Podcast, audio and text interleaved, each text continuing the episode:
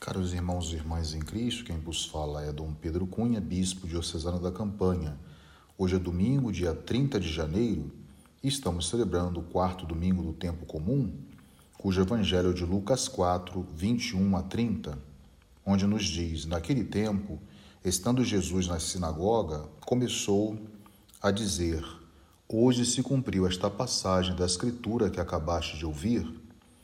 Todos davam testemunho a seu respeito admirados com as palavras cheias de encanto que saíam da sua boca. E diziam: Não é este o filho de José?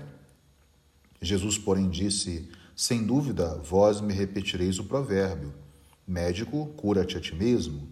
Faze também aqui, em tua terra, tudo o que ouvimos dizer que fizeste em Cafarnaum. E acrescentou: Em verdade, eu vos digo que nenhum profeta é bem recebido em sua pátria. De fato, eu vos digo, no tempo do, do profeta Elias, quando não choveu durante três anos e seis meses, e houve grande fome em toda a região, havia muitas viúvas em Israel. No entanto, a nenhuma delas foi enviado Elias, senão a uma viúva que vivia em Sarepta, na Sidônia. E no tempo do profeta Eliseu, havia muitos leprosos em Israel. Contudo, nenhum deles foi curado, mas sim Naamã, o sírio. Quando ouviram estas palavras de Jesus, todos na sinagoga ficaram furiosos. Levantaram-se e o expulsaram da cidade. Jesus, porém, passando pelo meio deles, continuou o seu caminho. Caríssimos irmãos e irmãs, hoje, no evangelho que nós acabamos de ouvir, nós temos aquilo que nós chamamos uma continuação do relato do que nós lemos no domingo passado, ou seja, Jesus na sinagoga de Nazaré, onde se tinha criado.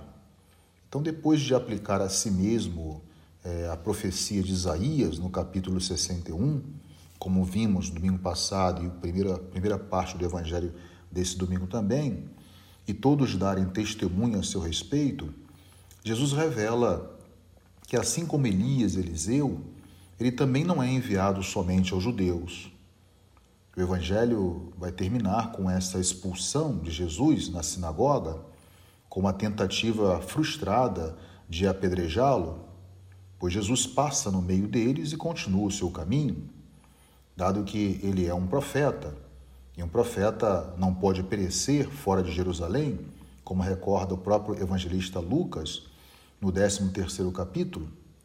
Então, nesta passagem evangélica, Jesus dá, assim por dizer, um duplo significado ou sentido às palavras que ele lê na sinagoga de Nazaré é, ao pegar esse texto do profeta Isaías. Primeiro, ele quer confirmar que o seu ministério não consiste somente num amontoado de curas e milagres, como talvez quisessem os habitantes de Nazaré.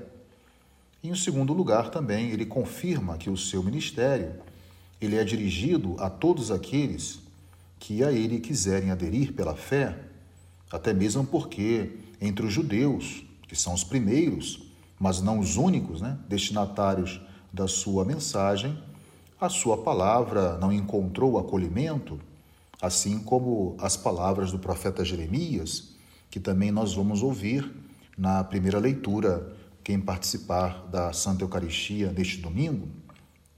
Então, tanto a primeira leitura como também o Evangelho de hoje, essa liturgia tão bonita, além de nos ajudarem a entender a essência né, do, do ministério de nosso Senhor Jesus Cristo e a sua amplitude, significa não estar restrito simplesmente a um povo, mas Jesus quer mostrar a universalidade da salvação, nos levam também a meditar a respeito desse carisma profético que cada um de nós também recebeu no dia do seu batismo.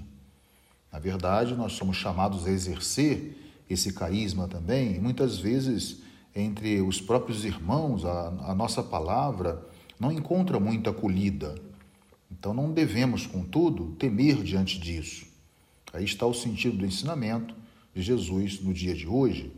Assim como Deus cuidou da vida do profeta Jeremias e lhe deu a força necessária para ele continuar anunciando de maneira integral a sua palavra, e como fez também com a vida do seu próprio filho, para que pudesse chegar a um bom termo, assim também o Senhor, que nos chamou a exercer no mundo o carisma da profecia, ele cuidará também de nós e nos dará tudo o que for necessário para que possamos então realizar a sua vontade. Então, tanto o profeta Jeremias, Jesus dá continuidade a essa missão profética quando vem instaurar o reino dos céus, como também o evangelho de hoje, além da primeira leitura do profeta Jeremias, nos introduz né, nesse tema que o profeta que não deve temer assim anunciar a palavra do Senhor, mesmo quando esta não é acolhida é, pelos seus. Então Jesus realiza assim o que está no centro do seu ministério e da sua vida, é a vontade salvífica de Deus, sem excluir ninguém. Recordamos aí a bula da misericórdia do Papa Francisco no ano de 2015, onde ele fala que deste amor misericordioso de Deus ninguém esteja excluído, mesmo quando não encontramos pessoas que tenham corações abertos, né? como Jesus encontrou nos seus compatriotas, mas encontrou em muitas pessoas simples, humildes, né? que estavam abertas a essa proposta salvífica trazida por ele. Então, na participação da Eucaristia nesse domingo, comungando com a palavra do Senhor Jesus, nessa riqueza que nós estamos aproveitando desse ano dedicado ao evangelista Lucas, peçamos, pois, a Jesus que nos conceda também a graça de sempre acolhê-lo, para que a sua graça possa transformar a nossa vida e não possamos nos acovardar diante dos desafios e as ameaças que também nós passamos por assumir a nossa dimensão profética batismal. Louvado seja nosso Senhor Jesus Cristo, para sempre seja louvado.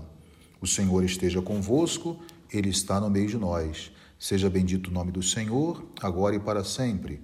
A nossa proteção está no nome do Senhor, que fez o céu e a terra. Por intercessão da Virgem do Carmo e dos nossos beatos Padre Victor e Inha Chica, abençoe-vos o Deus Todo-Poderoso, Pai e Filho e Espírito Santo. Tenham todos um abençoado domingo.